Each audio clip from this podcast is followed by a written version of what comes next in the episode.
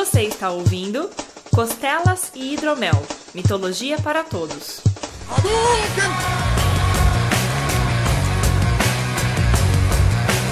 I thought love was only true in fairy tales. Meant for someone else, but not for me. Love was out to get me. That's the way it. Disappointment haunted all my dreams. And then I saw her face. Saudações mitológicas, meus caros. Bem-vindos a mais um Costelas e Hidromel, seu programa sobre mitologia, seja qual for. Aqui é o Vertamate e, cara, falar mal da sogra é muito mainstream. Clássico mesmo é falar mal da madrasta, velho. É verdade. Não começa com má à toa, né? Exato. e é stepmother em inglês pra você pisar nela também, né? Aqui é o Arieira e, cara, antigamente, eu acho que a hora que os pais falassem pras crianças que iam contar uma historinha pra elas dormirem, elas deviam ficar morrendo de medo já. Não é uma história pra dormir, é uma história pra chorar, né? Eles queriam dormir antes da história começar, eu acho, né? Ou por isso que funcionava, né, cara? A criança tinha que pegar no sono rápido pra não chegar no fim da história. Exatamente. Aqui é Renato Seveniani e não importa o motivo da data, eu só quero ganhar o presente. Boa. Bom, meus caras, vamos falar então aqui nesse Dia das Crianças sobre fábulas e contos de fada e Outras coisas relacionadas. coisas assim, é. Eu vou enfiar mitologia no meio porque eu gosto. All you get is pain. When I wanted sunshine, I got rain. And then I saw her face.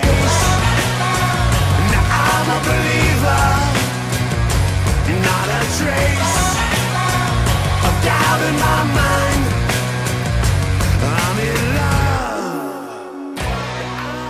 Então, acho que a gente podia começar falando da origem do Dia das Crianças, que foi uma frustração gigante pra mim, né? Por que, cara? Porque, cara, eu achei que quando você vê o Natal, ele tem uma história, uma lenda, uma base por trás. Páscoa também, dia de finados, tudo. Dia das crianças não. É um negócio comercial, porra.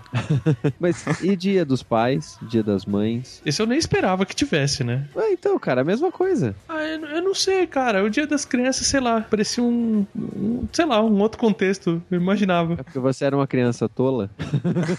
Eu sou ingênuo até hoje, né? Eu sou uma pessoa ingênua até hoje. Bom, a data foi estipulada no Brasil em 1925, porque em 1923 aconteceu no Rio de Janeiro o Congresso Sul-Americano da Criança. E aí no ano seguinte, um deputado, que era o Galdino do Vale Filho, elaborou um projeto de lei que estabelecia o dia 12 de outubro como data comemorativa. Aí em 1925 a lei entrou em vigor, mas não, ninguém deu muita atenção pra isso não. Meu, esse congresso sul-americano de criança, na minha cabeça vem direto aquele filme das bruxas, que os meninos viram uns ratinhos, sabe? É toda aquela galera arrumada e tal, e Convenção entra... das bruxas. Isso, esse mesmo. Aí quando fecham as portas do congresso, assim, tipo, começam os deputados, essas coisas se deformar, tá ligado? Virar um monte de monstro que come criancinha. Podia acontecer agora, né? Quero ver Tabate quer colocar algum motivo legal na data de qualquer jeito. Mas, cara, eles só foram tentar colocar essa maldita data no terceiro congresso, né? Tipo, só falta me dizerem que o dia da ecologia é o dia que aconteceu a Rio 92. Mas e aí, não vingou o negócio? Tipo, os caras estabeleceram a data e aí? É, mas ficou lá esquecido, né? Aí na década de 60, teve uma campanha de marketing da Johnson Johnson e da Estrela, que chamava Semana do Bebê Robusto. Olha a bruxa aí, ó. Vai engordar o bebê. Ah, deixa eu ver se você tá magrinho ou não. Deixa eu ver, tem que engordar um pouquinho. Bebê gordinho, bebê gordinho. Inclusive faz sentido, que foi nessa época que a Estrela trocou as bonecas que tinham cabeça de, de cerâmica por cabeça de plástico, ó, que era mais fofinho, ó. Faz sentido isso. Nossa senhora.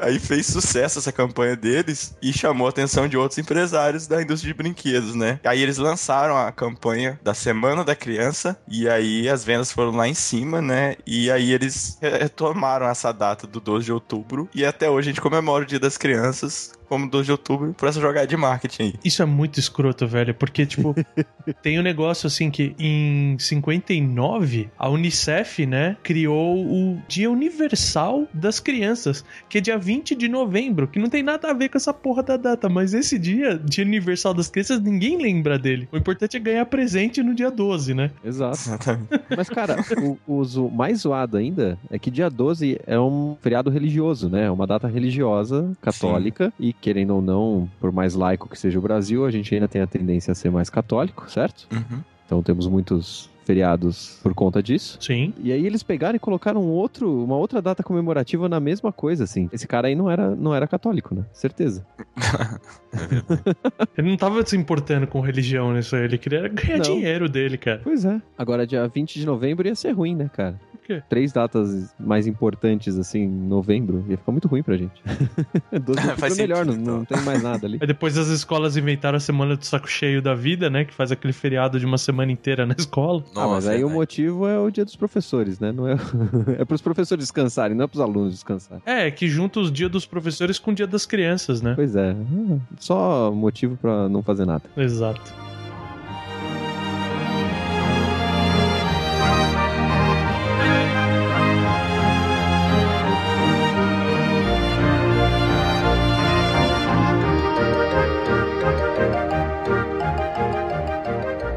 Acho legal um pouco a gente falar o que que é a origem, os objetivos do- dos contos de fada, né? Então, o- a palavra fada, que em inglês é fairy, vem da palavra em latim que é fatum, que significa encantar, né? E a palavra em francês, que é ferri ou fe, significa ilusão. Além de fada, ele tem esse significado também. Então ele ele é fada, mas como a gente vê do conhecimento comum das pessoas, não obrigatoriamente tem uma fada na história. Você pode ter gnomos, gigantes, trolls, bruxas, mas geralmente tem algum fator mágico encantatório, né? Uhum. Ah, uma ilusão também, né? É, algu- alguma coisa assim. Legal, legal. Os contos de fada, né? Eles são diferenciados, por exemplo, das lendas propriamente ditas, porque as lendas, teoricamente, era algo que as pessoas acreditavam que era verdade na época que eles eram criados. Então, Zeus existia para os gregos. Ele tava lá e o trovão, o raio era ele lançando mesmo e tudo mais. Diferente também das fábulas propriamente ditas, que é aquele que explicitamente quer colocar uma moral no final. Você tem as fábulas do Esopo, do leão e o rato, né? Em geral tem esse envolvimento grande de animais assim, mas assim é explícito que ele quer falar, ó, seja bom, não passe os outros pra trás. Tem esses preceitos. Apesar de que com o passar do tempo, os contos de fadas acabaram assumindo cada vez mais essa função também. Então acabou mesclando um pouco, né, a fábula e o conto de fadas propriamente dito. É uma Eu sempre outra. achei que era a mesma coisa, cara. É, Teoricamente, o, é bem pelos escritores, né? Pela fonte, né? Porque você. As fábulas, elas já têm um. Ela é muito mais antiga. Como você pode ver, por exemplo, que vem do Esopo, né? Então, já na Grécia, além das lendas, você tinha as fábulas. Então.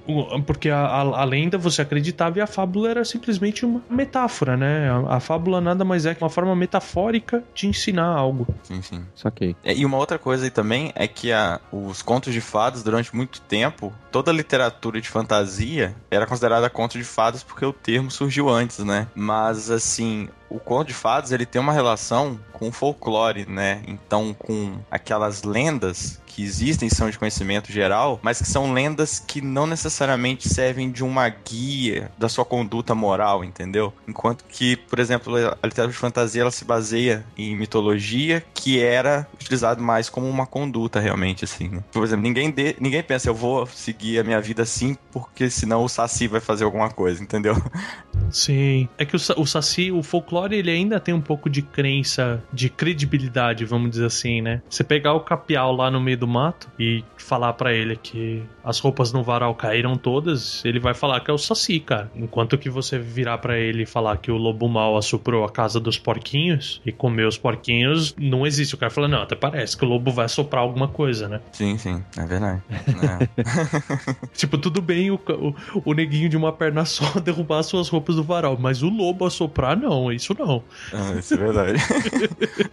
Cada um acredita no que quer, né? Exato. Mas o Boto, por exemplo, é bastante conveniente, né? Das meninas falarem que foi o Boto. Outro demais, né, cara?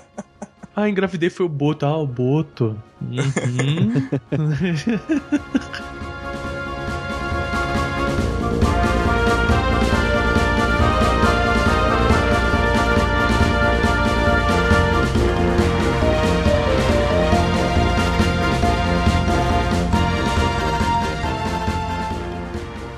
como a gente vem falando, né? Tem duas vertentes maiores sobre a origem da, desses contos de fadas, né? Um, eles falam que, e como a gente vai ver aqui, faz muito sentido, eles são ecos de mitologias antigas, né? Então é aquela lenda que, com o tempo, a população daquela região, ou quando passou de uma região para outra, já não acreditava mais naquilo, né? Eles foram adquirindo ou conhecimento científico, ou até a questão de conflitos de cultura, né? Por exemplo, ah, eu acredito nesse deus, então pra mim a, a lenda do outro povo que tem um deus diferente passa a ser um- uma historinha. Uma fábula. É, uma fábula, uma historinha. Uhum. Ele tira o significado, né? Da... É, ele, ele tira a credibilidade, né? Ele perde essa, essa credibilidade. E fazendo isso, os mitos foram sendo alterados e tal. E chegaram nesse ponto em que, tipo, você virar pra uma criança de, sei lá, 10 anos, né? Que já tem um mínimo de, de capacidade de pensar e tal. Ela já não acredita que o, que o lobo mal vá assoprar a casinha e tudo mais. Ela pode até acreditar, por exemplo, ah, você vai, você leva uma criança da cidade pra Disney. Ela vai ver as, as mulheres fantasiadas de princesas e vai realmente achar que aquela é a princesa. Mas ela não acha que Que o Mickey é de verdade. que o Mickey é de verdade, por exemplo, Uhum. é. Começa a ter essa variação no sentido, né? Que é aí que entra essa, essa começa essa diferenciação do mito pro conto de fada. Tem uma quebra, né?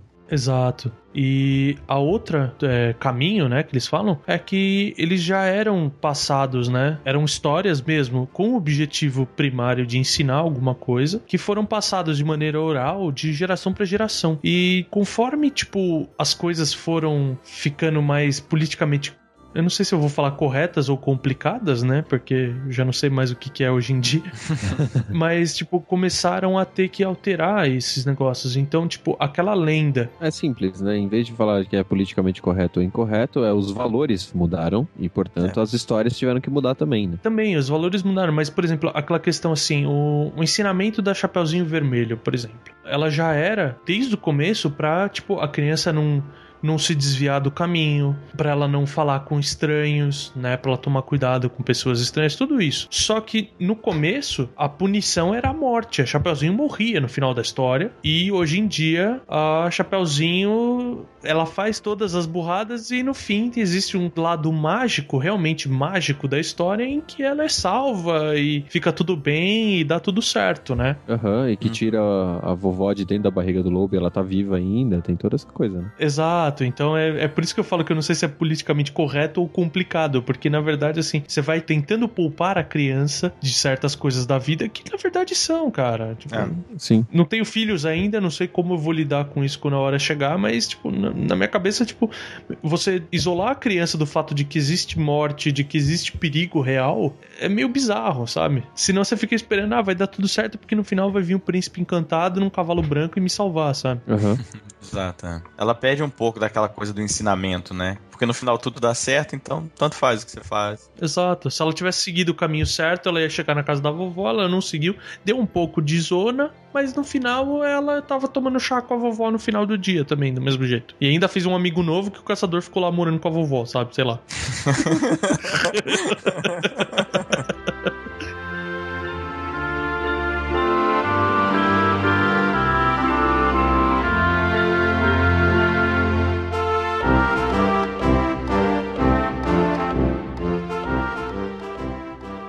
Embora seja difícil demarcar, né, o local onde esses contos de fadas tiveram início, né, essa linha, né, de qual foi o primeiro conto, etc. Alguns estudiosos apontam que foi na Índia, né, porque haviam várias histórias que foram adaptadas e algumas histórias que foram escritas, né, de do zero, primeiramente pelos persas e pelos árabes. A mitologia deles é riquíssima, né, cara? Em, em lendas, assim, não só em quantidade de deuses, heróis e tudo mais, mas cada deus tem uma série de lendas associadas, historinhas mais curtas, né? Porque você pega, por exemplo, a grega tem aquelas grandes, como a Odisseia, né? E vou generalizar o termo como outras grandes Odisseias, que são histórias complexas, grandes. Já as histórias, por exemplo, da mitologia hindu ou da mitologia árabe, elas têm muitas histórias curtinhas, né? Que é exatamente isso, tipo, ah, vou provar por que, que o sol nasce né, no leste e se põe no oeste, ou depois, ah, por que, que a maré sobe ou desce, entendeu? Então tem histórias pontuais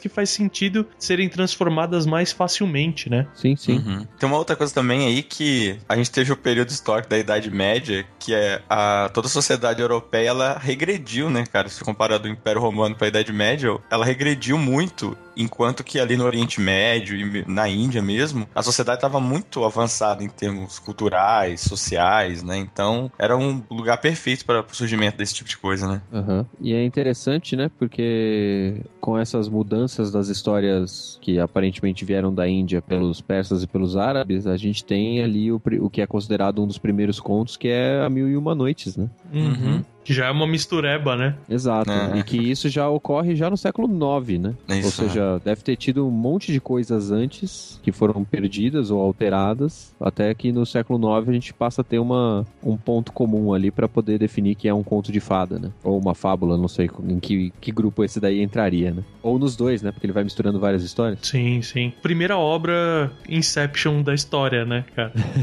É, cara, é verdade. É, porque você tem em torno aí de 14 histórias, né? Contando a da Sherazade, contando outras histórias. Aí você tem, tipo, o Aladdin, a Lâmpada Maravilhosa, Alibaba e os 40 Ladrões. Alibaba e os 40 Ladrões é muito legal e é muito esquisito ao mesmo tempo, cara. É, é, realmente. Porque eh, do nada os caras sabem a senha do negócio e, e aí um morre, o outro morre, o outro não sei o que. Cara, é muito, muito estranho. É, é, as coisas acontecem do nada, né? É, alguma coisa se perdeu aí no meio das traduções que, que era importante. Teve aquele Talvez- capítulo que se perdeu, né? Tipo, o cara derrubou o café no, na página do capítulo, né? Pode É, crer. pois é. Talvez em árabe faça mais sentido, né? Algum risquinho ali que alguém Acabou a tinta, trás. o cara foi buscar mais um, mais um pouquinho ali, né? E a página voou pela janela. Perdeu o fio da meada, né, cara? O cara O foi pensando. comeu. O cachorro comeu. Bom, aí mais para próximo da gente, nos séculos 16 e 17, nós tivemos os italianos, né, Giovanni Francesco Straparola, que escreveu o livro, um conjunto de contos que é As Noites de Straparola, que é muito egocêntrico. e o Carlo Gozzi, que escreveu A Comédia da Arte. Da hora. Uma referência assim. Aham. Pra quem não sabe, a comédia não obrigatoriamente é uma coisa engraçada. A comédia é o oposto do drama, basicamente. Uhum, é. O teatro, desde a época grega, ele só tem aquelas duas máscaras, né? As duas efígies. A comédia e, na verdade, desculpa, eu falei o drama, que a comédia é o oposto do drama, mas não. A comédia é o oposto da tragédia. Isso, isso. É esses dois conceitos que eles tinham antigamente. Então, um livro que chama Comédia della Arte não é obrigatoriamente um livro de piadas, né? Sim, sim. Inclusive tem aquela história que eu não sei se é uma lenda urbana ou não, mas que a Susana Werner, numa entrevista, ela disse que gostava muito de comédia e de histórias engraçadas. E alguém perguntou o que ela tava lendo e ela falou que tava lendo a Divina Comédia.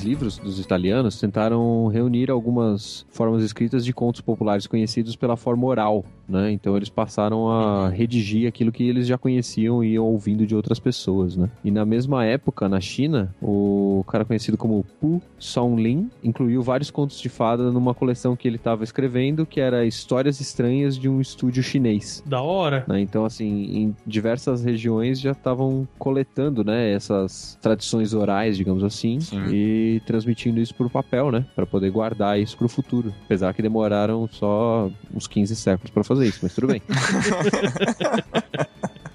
Ah, cara, mas eu leria fácil um livro que chama Histórias Estranhas de um Estudo Chinês, cara. Cara, se é japonês, chinês ou coreano, é estranho. Ponto. Pronto, né? era só história. É redundância, é. É, é. No século XVII, né, um pouco depois ali do chinês, Charles Perrault lançou as bases para o gênero literário, né, dos contos de fada, com obras derivadas de contos populares que também já existiam. Então é mais uma coletânea de contos que foram reescritos, né? Então, Uhum. mas aí a gente já tem contos mais famosos atualmente, né? Como Chapeuzinho Vermelho, A Cinderela, A Bela Adormecida, O Gato de Botas é, e Barba Azul, que eu nunca li na vida. e Caraca, Barba Azul é muito legal. Ele casava e matava as esposas. É.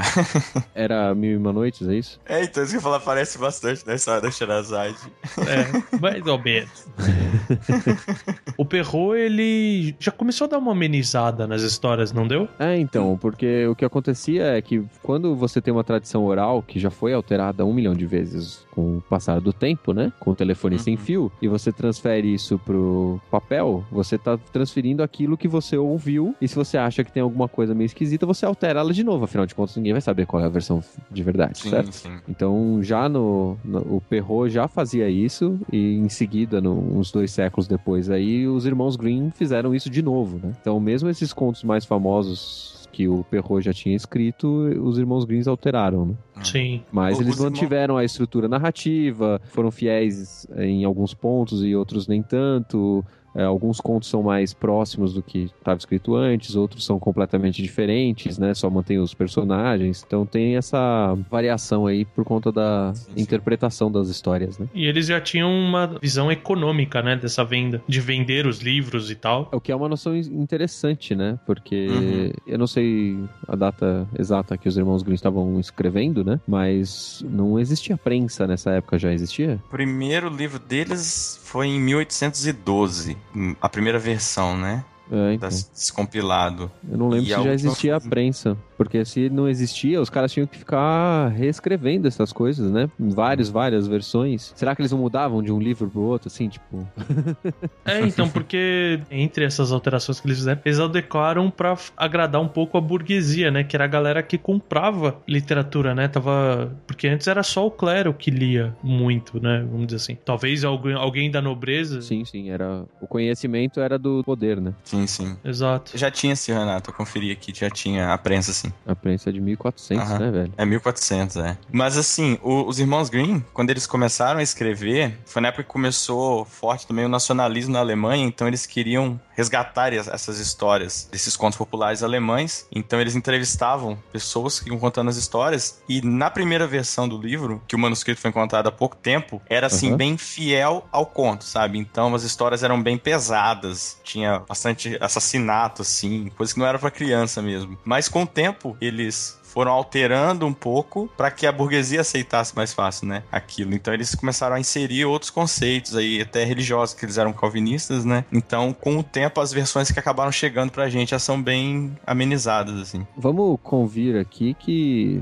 ninguém ligava pras crianças, né, cara? Você tinha 13 Nossa, anos, você já podia certeza. se casar, ter filho e ir pra guerra. Dane-se. Exatamente. Exato. Não tenho tempo pra ficar contando história pra você, não. Vai lavar prato, Uhum. vai lavar roupa no rio, vai fazer qualquer coisa, mas não, não vai ficar em casa, né? Exatamente. Você quer ficar lendo, você vira padre, aí você, você pode ler o quanto você quiser. Vai ler a Bíblia, mas tá bom, sabe? Aprende a fazer conta e me ajuda a guardar o dinheiro, cara. É, também.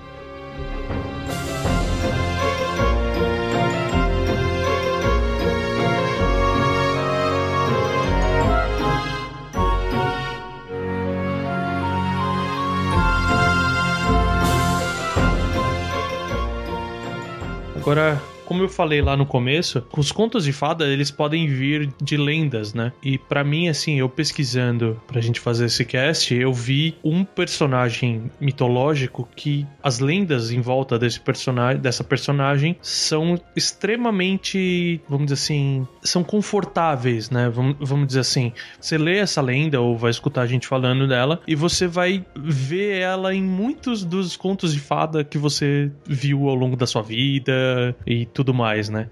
Que é exatamente as histórias de bruxas. E a personagem que eu quero falar é uma bruxa da mitologia eslava que chama Baba Yaga. Ela é extremamente comum nas lendas russas, mas como ela é da mitologia eslava, ela aparece em toda a mitologia da Europa Central com uma diferença de nome, alguma outra coisa assim. E em geral, ela era na época uma personificação de tudo que era perigoso na floresta, né? Porque você tinha as pequenas aldeias e tudo mais, com as florestas em volta, né? Então, você ia entrar na floresta, você podia se perder, podia se machucar, podia não voltar em geral, né?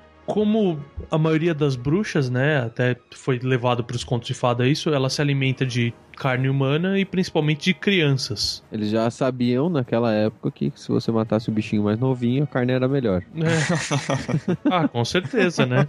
Mas é interessante assim que quando ela não estava se alimentando, tipo, para se entreter, ela buscava acabar com relacionamentos familiares e até em alguns casos extremos, ela impossibilitava o convívio das pessoas de uma mesma aldeia, né? Então ela chegava, era o, um capiroto solto ali, né, cara?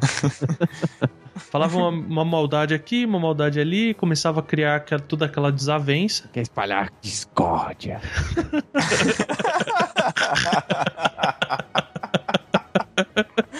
é, muito bom. Me pegou de surpresa essa. É.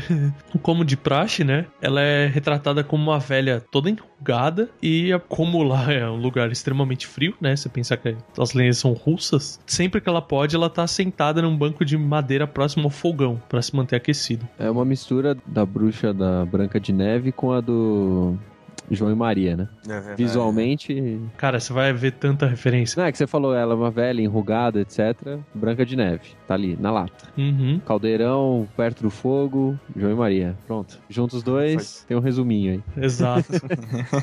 eu acho interessante que, para se locomover, eu não sei exatamente de onde surgiu a história da vassoura, particularmente. Porque ela, ela usava um. Sabe aquela cumbuca com pilão que a gente usa para esmagar alho ou preparar alguma coisa de ervas assim, né? Fazer caipirinha. Fazer caipirinha. É boa, bem boa.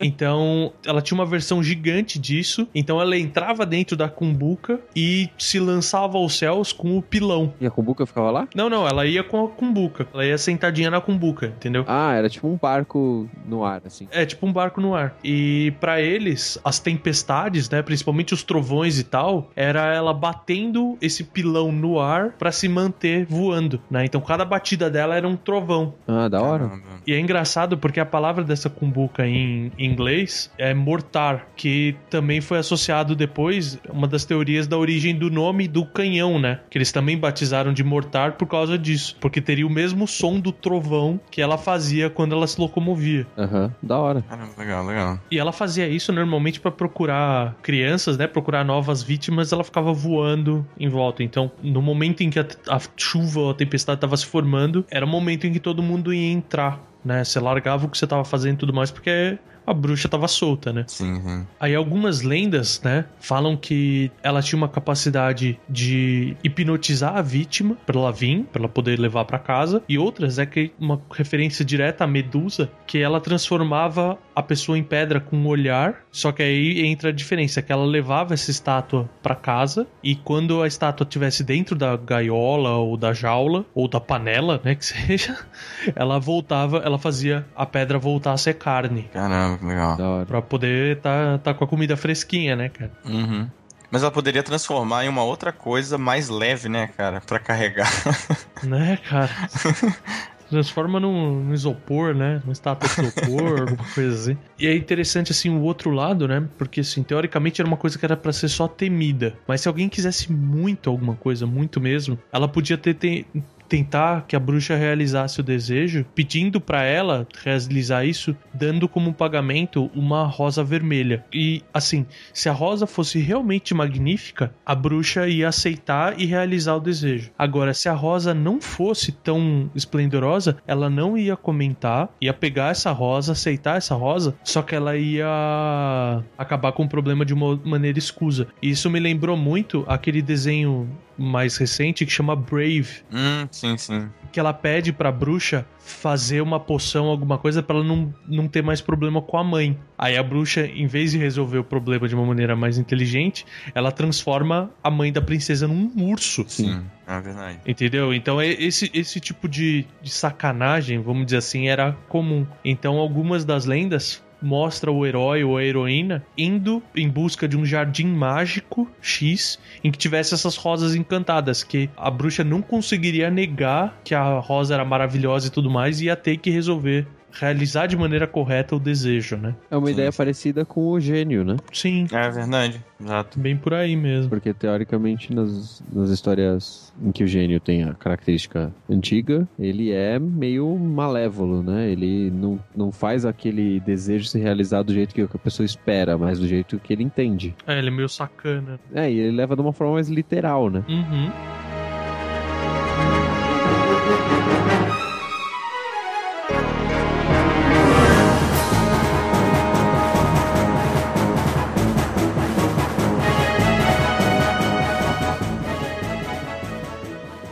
E a casa da Babi H, ela era construída com os ossos das vítimas que ela tinha devorado. E especialmente ela utilizava os crânios das crianças para enfeitar os piquetes da, da cerca em volta da casa, cara. Isso é, Isso é isso é muito foda, bizarro.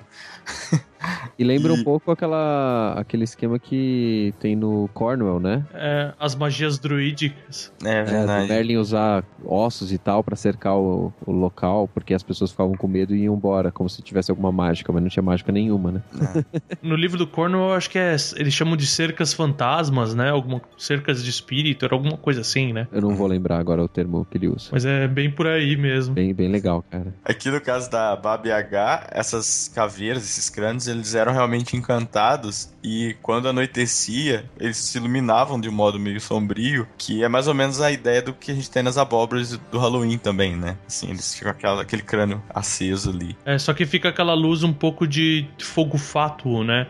Aquela luz que você associa com uma luz espiritual, vamos dizer assim, né? Uma luz é, lúgubre. Aham. E aí, outra característica é que a casa, ela tinha vida, né? Ela era uma criatura que, na verdade, ela era o servo mais fiel da, da bruxa, assim. E ela tinha um par gigante de pernas de galo que ela perseguia as vítimas na flo- pela floresta. E em até algumas versões, os esporões dessas pernas dela eram venenosos, cara. Então é... É muito legal isso da casa ser um servo dela, trabalhar pra ela também. Isso é muito legal, né? Muito legal. Cara, imagina você. Ah, consegui fugir da bruxa, de repente a casa levanta e começa a perseguir você, velho. Tipo. Salve-se quem puder, né? Tipo, Javali de Erimanto ficou no chinelo agora. É a casa que tá vindo atrás de você. Pois é. E além disso, a casa, ela criava ao redor dela uma ilusão para que as pessoas que passassem por ali não se assustassem e fossem capturados mais fácil, né? Porque uma casa que é feita de ossos, com crânios em volta, né? Aham. Então ela criava uma ilusão. E assim, que lembra o- a história do João e Maria, que a casa era feita de doces para atrair as crianças, né? Então, mais uma relação aí com os contos que a gente conhece, dos contos de fada. Eu, eu lembrei daquela animação, acho que é da DreamWorks, que tem a casa que fica comendo a vizinhança, só que quando as pessoas passam de dia ela é normal. Sim, sim. A casa monstro. A casa monstro, isso. É, pensei nisso também. Só que ela não anda, né? É, ainda bem, né? Porque aquela casa. Vou falar a verdade, aquele desenho também não é para criança, né, cara? Não é muito, não. Não é muito pra criança mesmo, aquele desenho.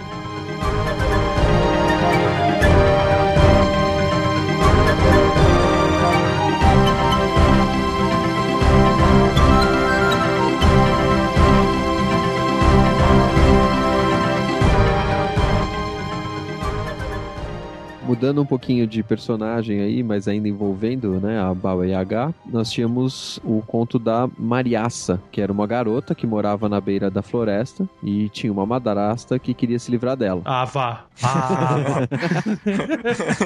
Parece que eu já ouvi isso alguma vez, mas eu não tenho certeza. Parece um déjà vu. Madrasta malvada, check.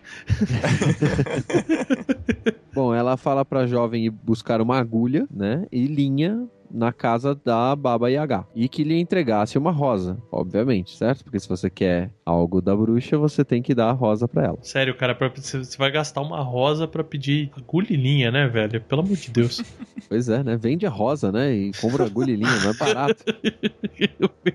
Boa ideia, né? Vai na aldeia e vende a rosa. Ó, essa rosa aqui vai conseguir um desejo da Baba Yaga. Então, tipo, eu só quero agulha linha. Você vai querer alguma coisa melhor, entendeu? Então vamos fazer uma troca.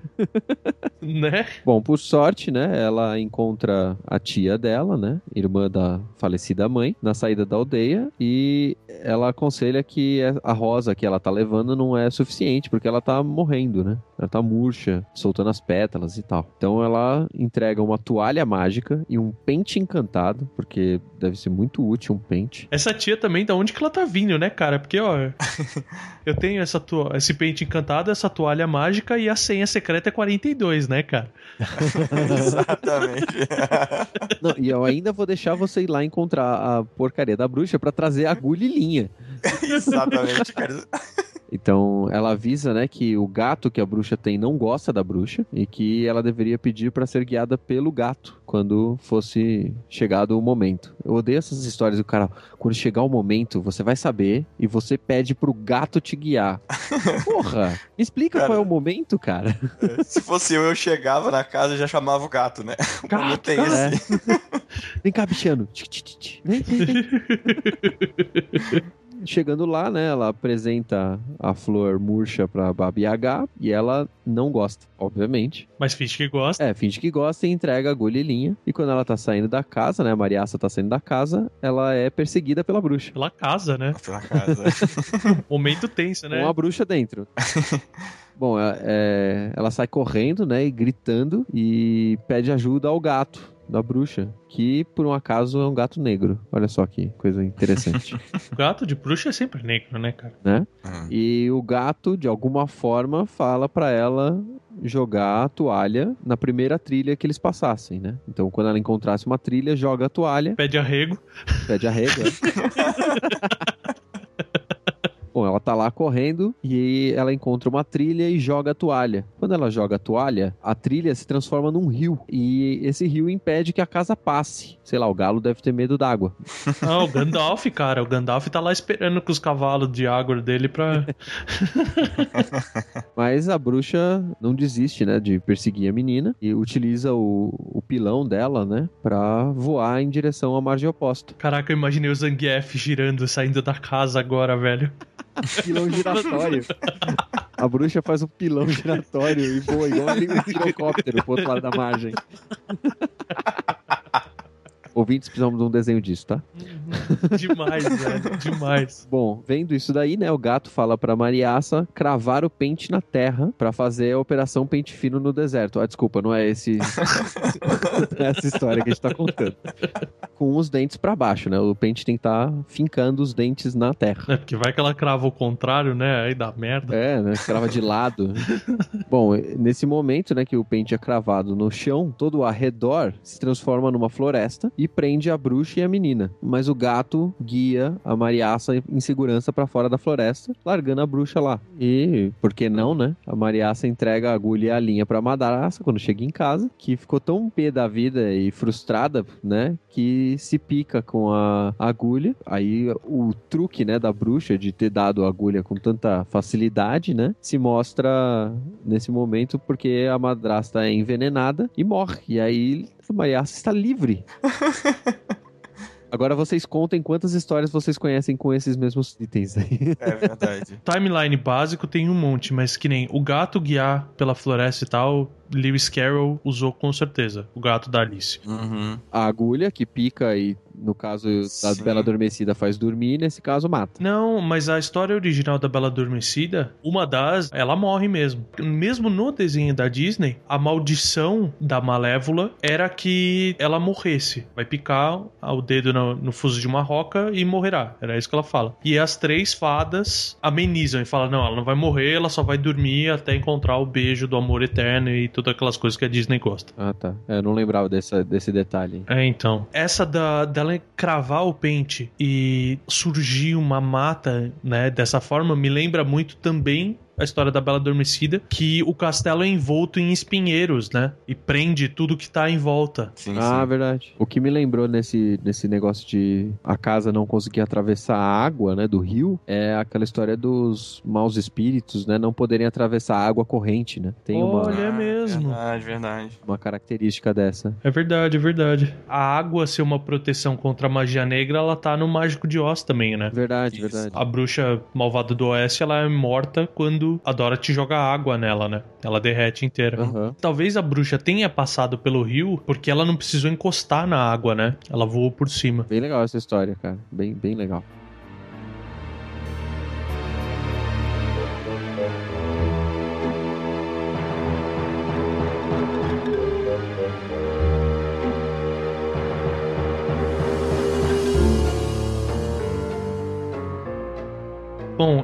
Outro conto, né, relacionado e até um dos contos finais da lenda é o conto da Vassilisa. Mais uma vez, né, ela era uma garota que morava com os pais, só que a mãe dela adoeceu e no leito de morte, a mãe da Vassilisa, ela entregou uma boneca mágica, falando que essa boneca daria sempre bons conselhos se ela fosse bem alimentada. Então, assim, quanto mais alimentasse a boneca, melhor vinha o conselho, vamos dizer assim. Ou você deixa ela com fome e ela vira o Chuck, né, cara?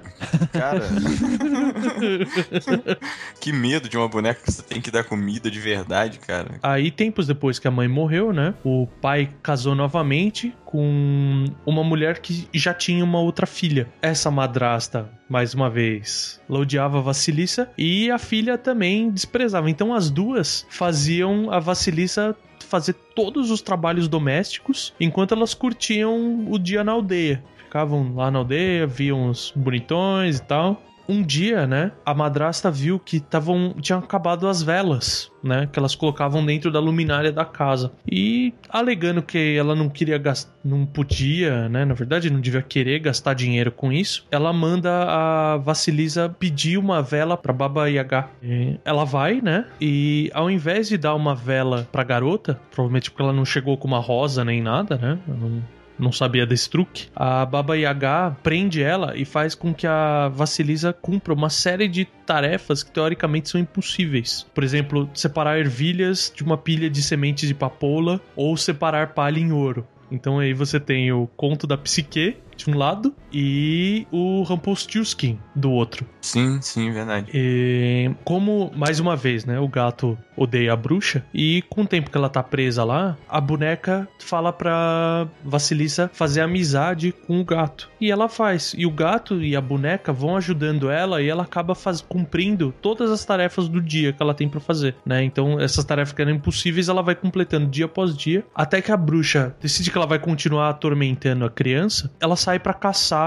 comida em outro lugar, né? Vai capturar uma outra vítima aí pra comer. Nessa hora, a garota desesperada, né, não queria mais ficar ali, sai correndo, arromba a dispensa da bruxa, né? Espero que não tenha partes humanas nessa dispensa, sejam só os entornos, né? E alimenta a boneca com tudo que tem lá. Então a boneca come como uma rainha, assim. Em retribuição por essa alimentação tão grande, a boneca, em vez de dar um conselho, ela ensina um encanto que vai acabar com os poderes da Baba Yaga. Então quando a bruxa volta, a Vassilissa faz o encanto que, além de tirar os poderes da bruxa, ela transforma a Baba Yaga num corvo velho. Aí, meu, o gato que tava atormentado o tempo todo viu aquele pássaro dando sopa, ele dilacera a bruxa. O pássaro tem três olhos, não?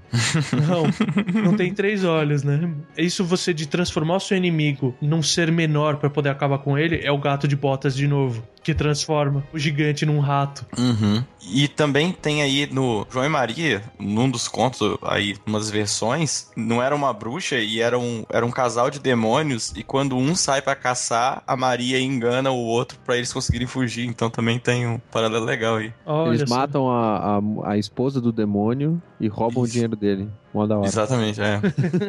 da hora esse final, cara.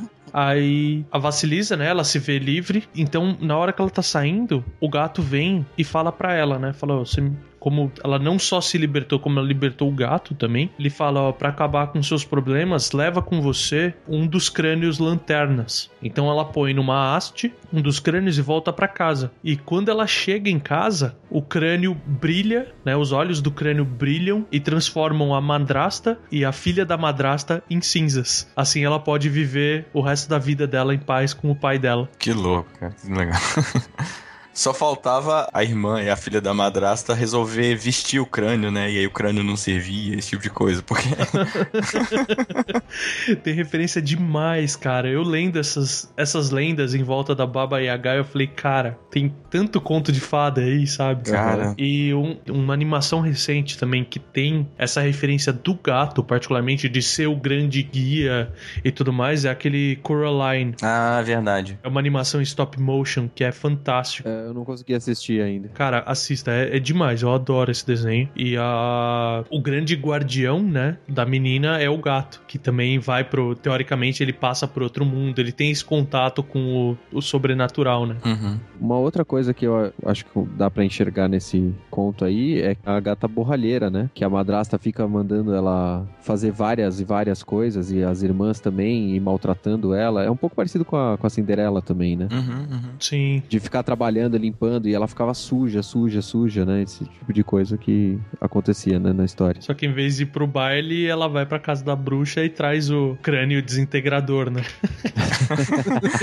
A caveira de cristal, né? É a caveira de cristal.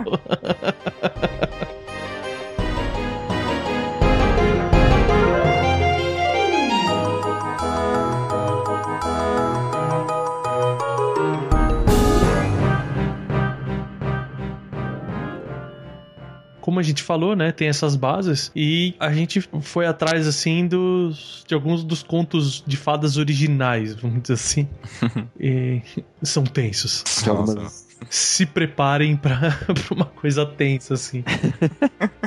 Vou começar aqui falando da, da Bela Adormecida, né? Na história original, a princesa se chama Talia e a versão, ela não espeta o dedo numa, na agulha de uma roca, né? Ela fica com um pedacinho de cerâmica preso debaixo da unha dela. E esse é o encanto que faz ela dormir, né? E parecer morta. E de onde saiu essa cerâmica, velho? Ela tava, tipo, fazendo um jarro, assim? Não. Não falou, cara. Tipo, eu, tô- eu só peguei a parte de, da grande mudança, assim, as alterações. Ah, sim, sim. Mas é que é bizarro, né? Tipo, é completamente diferente aí, né? Não, é, então. Falar, quando ela fizer 16 anos, ela vai estar fazendo aulas de De cerâmica. cerâmica e vai. Fazendo pra- aula de artesanato. Colando lá jotinhas em bancos. Quando ela chegar na época de riponguice, ela vai entrar numa cerâmica. Ou ela assistiu o Ghost, né, e resolveu fazer a cena lá. Então, ela fica com esse pedaço preso e o rei, né, o pai dela, decide que não quer enterrar ela, né, mesmo achando que ela tá morta e coloca ela nessa cama no jardim. Um tempo depois, né, vem um rei de um outro reino, acha ela, acha ela maravilhosa, se apaixona por ela e como ele não consegue acordar ela de jeito nenhum, porque ele não viu a, o pedacinho, né, de, de cerâmica, ele estupra ela. Claro. Simples Por que assim não, né? né? E o mais bizarro é que nove meses depois, ela dormindo, pare duas crianças, pare um par de gêmeos, que buscando o peito da mãe pra amamentar, acabam encontrando o dedo e uma das crianças suga o dedo da mãe e acaba sugando esse fragmento, essa lasca de cerâmica. Então ela acorda. Cara, cara, Cara, é muito. aí não, cara, você acha que a história terminou assim? Não, mas eu, eu imagino a surpresa, né? A menina tava lá fazendo artesanato, aí dorme, acorda com duas crianças. Chupando o dedo dela. haja, haja pirita, né, velho? Acho pirita, velho. É legal assim que não tem. As histórias antigamente não tinham nexo, né? Porque aí o rei descobre que ela acordou, né? Que a Talia acordou, só que ele já era casado. Então ele traz a Talia pra morar assim mesmo, porque ele, é- ele tava buscando uma desculpa pra se desfazer da esposa atual e casar com a Talia. E de inveja, né? Pela paixão do marido pela nova princesa, a rainha né, desse reino, tenta matar as crianças e comer os bebês. Então o rei arranja desculpa real e fala que ela é bruxa e queima ela pra casar com a Talia. Queima a esposa atual dele e casa com a Talia. Ela tá louca gritando que quer matar os bebês, né? Ele fala assim: é bruxa, é bruxa. Aí tem que provar. Aí ele vai lá e pesa ela. Pesa, vê que ela pesa igual um pato. é demais, velho, é demais. E é assim que, que acaba. Então, tipo, ele é até politicamente correto, né, cara? Porque já que ela tentou comer bebês, ele queima ela, velho. Não faz sentido. Tem nada correto nessa história, cara. É politicamente correto. O, o príncipe era um necrófilo, cara. Meu, ela é tão gata, eu não consegui acordar ela. Ah, vai assim mesmo. O Boa Noite Cinderela faz sentido agora. Totalmente, cara. Agora na balada, os caras, a versão mais forte chama Boa Noite Itália agora.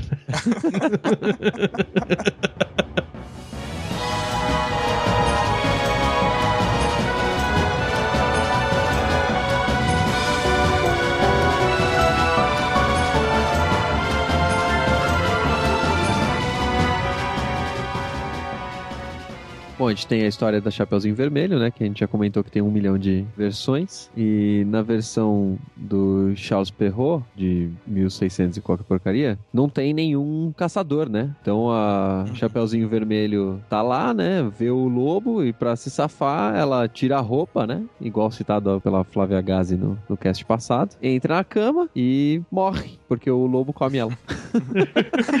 não tem... Salvação, não tem solução, ela simplesmente morre. Tenta Tem fazer um subterfúgio ali, mas não consegue. E, cara, na versão tem uma coisa muito bizarra, que ele, vestido de vovozinha, ele prepara a carne da vovozinha pra ela e ela janta, e ele dá o sangue da vovó e fala pra ela que é vinho, e ela não sabe o que é vinho e ela toma o sangue da avó, cara. É muito bizarro, assim, sabe? Teoricamente, isso aí é pra, é pra passar a informação de que a beleza e a sedução pode vir em qualquer forma, né? Sim, sim. E aí tem uma passagem que é até engraçado. não, não é nada engraçado, mas enfim. Que, que ela É um se humor deita negro engraçado. É um humor negro engraçado sempre. ela se deita na cama com o lobo, e aí ela vira pro lobo e fala: Mas vovó, o que, que é isso tão grande no meio das suas pernas? E aí o lobo fala: É pra você ver como eu fico feliz quando eu te vejo. Nossa, cara. Na verdade, vocês não entenderam, foi um erro de tradução. Não era então dos dentes que ela tava perguntando quando o lobo responde, ah, é pra te comer melhor. Exato. Muito errado, cara.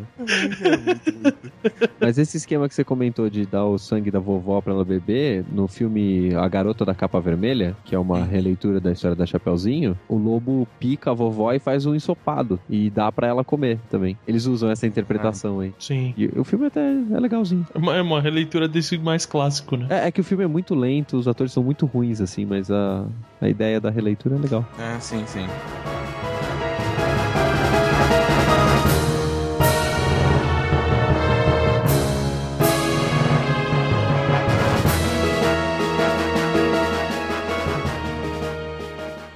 Bom, a história da Cinderela, acho que fecha bem essa tríade do mal dos contos de terror aí, que tem várias versões também, mas uma das versões é que o pai da Cinderela, quando a mãe dela morre, ele resolve que ele não vai se casar com mais ninguém, só o dia que ele encontrar uma mulher que seja tão bonita quanto ela e que tenha os pés tão bonitos quanto os dela. Claro que vai dar merda quando a Cinderela começa a crescer, ele vê que ela é muito bonita e que ela tem os pés muito bonitos. E ele resolve se casar com a filha, cara. Weird. Não é como se não tivesse acontecido em um milhão de histórias mitológicas antes, né? Mas tudo bem. É, né? Sim, sim. Cara, depois da história da, da Chapeuzinho Vermelho que rola a pedozoofilia, né, cara? É. Vai Exato, tudo junto. cara. Não, e achei curioso que eles inventaram o fetiche por pés, né, cara? Exato, cara. e aí, na noite do casamento, ela acaba fugindo antes do casamento, e aí que ela perde o sapato, e ela vai parar numa casa que é onde tem o que depois foi adaptado como a madrasta e as irmãs mas Numa das versões, essa casa é um prostíbulo. E a madrasta é a dona do prostíbulo e as meninas são outras duas prostitutas, que aí vão maltratando e vão criando todas aquelas tarefas, tudo que ela tinha que fazer, além de se prostituir. E aí, quando o rei chega até aquele local, com o sapato pra testar, acaba que ela, no desespero, ela não sabe o que fazer e ela se mata. E acaba a história assim, cara. E eu não sei que tipo de lição de moral essa história quer passar, entendeu? não porra do seu pai se ele quisesse casar com você. Cara, mas tem uma versão da Cinderela que é muito bizarra, porque tem até uma releitura, né? Você vê no desenho da Disney, aí considerando que é príncipe, blá blá blá. Quando o príncipe vem pra ela provar o sapato, as irmãs passam na frente. E no desenho, né, elas têm os pés todos estabanados e tudo mais, e não cabe no sapato. E na história, eu não sei se é no dos irmãos Green, se eu não me engano. O sapato quebra, não é? Não, elas cortam fora pedaços do pé pra poder caber dentro do sapato. Fala, olha, serviu, serviu. Tipo, eu tô sem meus dedos inteiros, mas serviu o sapato, tá ligado? É, o sapato tá vermelho já, né? É um aquário de sangue, né, cara? Encheu o sapato de cristal de sangue. Pois é. E, inclusive, tem até uma referência lá que a gente falou. Quem avisa o príncipe de que que mostra pra ele que tá saindo sangue do sapato é um gato que tá na casa. Ele Nossa. que avisa o príncipe, ó. O príncipe não tinha visto, né? Caralho, você não tá vendo a- o chafariz de sangue, né? A família Adams rolando ali do lado. Ele é hipermétrope, né, cara? É. 6 graus de, de- de De deficiência visual. Não, vai começar que o cara, pra reconhecer a mulher, tem que testar o sapato, né? O cara não lembra, né? Mas nessa história aí que você tava lendo de na versão original bizarra, que o pai vai tentar pegar a filha, acho que talvez seja essa a lição, né, cara? Não tente pegar a sua filha, senão vai trazer É. muita desgraça pra ela. Exatamente, Coisa do tipo, é né? verdade. cara? Bizarro. É, é lição de moral pros pais, na verdade, né? É, exato, exato. Né?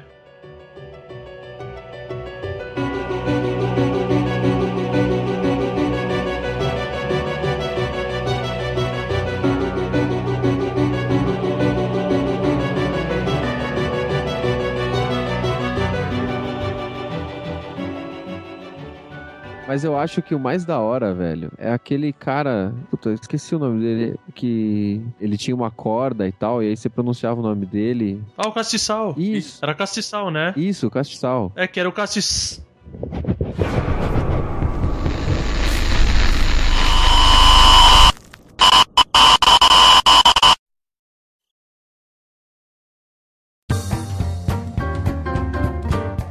Dia 21 de outubro de 2004 foi lançado o primeiro episódio de podcast do Brasil. Passados 10 anos, são mais de 700 os podcasts brasileiros abordando os mais diversos assuntos e atingindo uma audiência de milhões de ouvintes apaixonados. Sim, podcast é paixão. Podcasts apaixonam quem os faz e quem os ouve.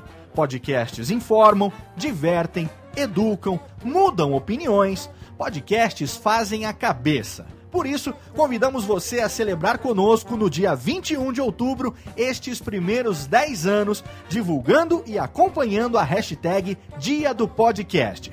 Mas peraí, você não sabe o que é podcast? Então acesse agora diadopodcast.com.br e comece a viajar conosco. O Dia do Podcast é uma iniciativa coletiva para promover o podcast brasileiro.